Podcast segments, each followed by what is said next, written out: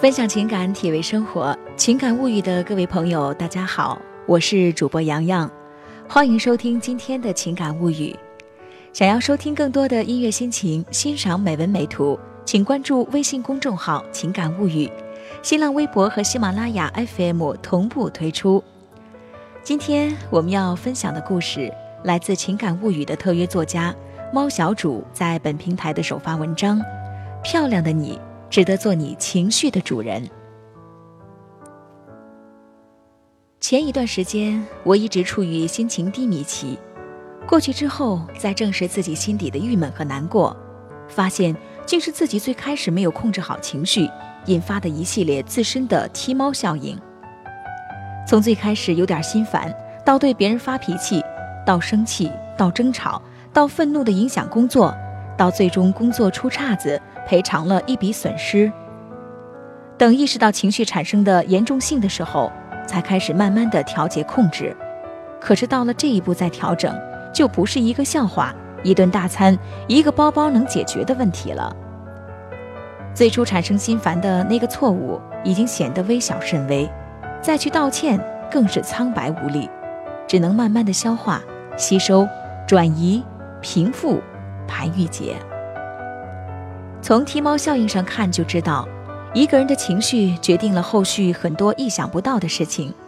你所表现出来的情绪，影响并决定着你的未来。王小波说过：“所有的痛苦都来自对自己无能的愤怒。”一句就有两个表现情绪的词语：痛苦和愤怒。欲望等同的情况之下，无能的人离欲望的满足更远，自然更容易愤怒，对自己恨铁不成钢，对别人埋怨责怪，甚至怨天尤人，怪社会残酷，恨世界不公。越无能的弱者越容易愤怒，越愤怒越痛苦，这是连锁反应。自己痛苦事儿小，还会像踢猫效应一样影响身边的家人、朋友、同事。若是一时想不开，再跳个楼、自个杀，还影响社会秩序。情绪波动的前期影响就如此之多，更重要的、起决定性的是这个痛苦之后的情绪所产生的影响。像王小波，他说：“每一次觉得自己无能的时候，我不会让自己沉浸在失落的角落里，而是勇敢地面对失败，再冷静下来想，是我哪儿做的不对，认真找到自己的问题，去做一个专项的研究。他对失落的情绪不沉浸，然后让自己冷静下来，再去分析、找原因、想决策、做研究，在这一系列过程中，就脱离了失落和愤怒的情绪。”进而找到了引发这一情绪的突破口，并透彻思考之后，改变这一无能之处，从而杜绝了以后再因这无能而产生愤怒、痛苦等不良情绪。假设没有控制好自己的情绪，若一直沉浸在失落里，则会是另一个大相径庭的结果。失落的情绪其实是一种可怕的情绪，杀伤力不比愤怒弱。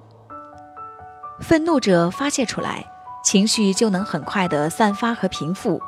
而失落者越沉浸其中，越走不出来。不控制好，及时释放，则让人越想越觉得自己失败、差劲儿、一无是处，全盘否定自己，会自卑，更加的低迷消沉，会无法自拔，越陷越深，也会钻牛角尖，把自己置于一轮又一轮更失败的余地中。很多抑郁也是这么来的，但想到自己如此无能之后，则放弃挣扎，无力抗争，不再努力，破罐子破摔，得过且过的混天抹日。幸运者若能在失落时走出来，及时抽身，但没有让自己冷静下来分析原因，对症下药，同样会陷入另一个乱麻。所谓病急乱投医，说的就是这个道理。所以，简单的失落情绪就能决定一个人的未来走势，是任他套牢，还是及时止损；是解套观望，还是越战越勇，全由你能否做情绪的主人，能否控制、掌握住情绪而决定。在很多时候，情绪也决定了解决事情的难易程度。爱笑的女孩运气都不差，也是说明了情绪在面对困难境遇时所产生的影响。用笑代表了一种乐观的态度，面对困难，乐观微笑面对，用积极的情绪去处理，困难就会容易被克服，迎刃而解。若用消极、低沉、颓废、绝望的情绪去面对，或许这一困难还没有解决，又会出现新的问题。比如，因为领导的一点失误，让你白做了一个方案。若你破门而入，愤怒地对领导指责一番，激动地说明自己为了这个案子熬了几个夜，再声泪俱下地告诉他你舍弃了多么重要的约会，就算你再有理有据，最后撒泼打滚，恐怕也没有什么好结果。相反，若你冷静地处理，用委婉的语气告知领导，这个事情主要原因在于他的那个环节，然后再以平缓的语气。说明你为了这个案子做了多少工作，不过你仍愿意把案子推倒重来，但是请求项目结束，能争取几天假期休息一下，相信会是另一番局面。伸手不打笑脸人，说的也是一个好的情绪所带来的好结果。爱笑的女孩运气确实都不差，但悲观的人就真的悲观了。要相信，如果一个人仍可以笑，他就不会贫穷。凡事都要用乐观的情绪去积极的面对。一个人情绪的反应，还是其修养的体现。举一个最简单的例子：别人踩脏了你新买的凉鞋，你虽然心里是不开心的，但仍在别人道歉之后，从容或微笑地说了一句“没关系”。相反，若你没有控制自己的不开心，愤怒生气地说：“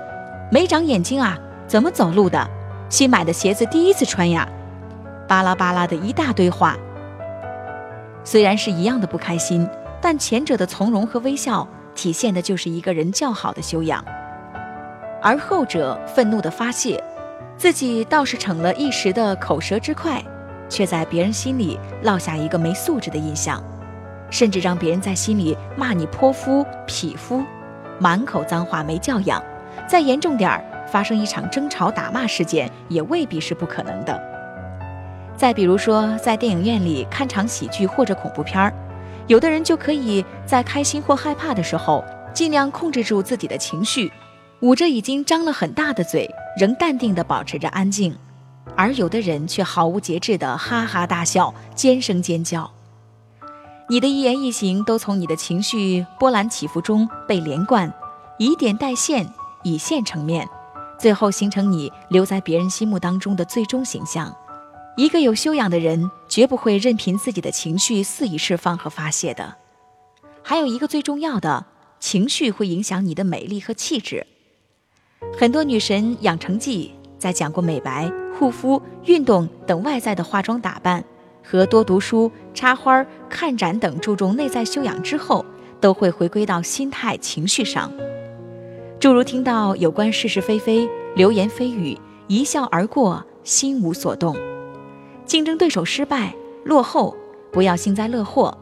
就算优胜自己，也要毫不介怀，泰若安然。遇到困难失败时，不要抱怨埋怨等等。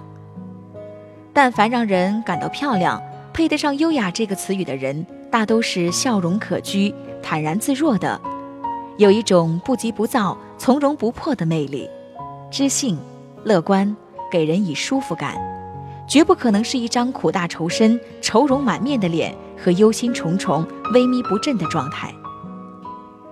静观世事起伏，笑看风起云涌。还有范仲淹的那句“不以物喜，不以己悲”，都是说的心态平和、品性温润、临危不惧、处乱不惊的从容情绪。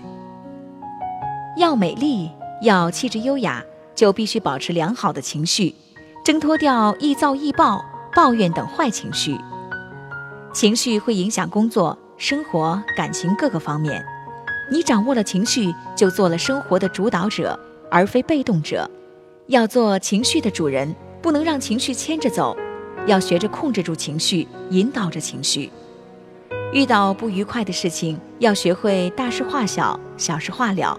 暴躁愤怒的时候，深呼吸三秒；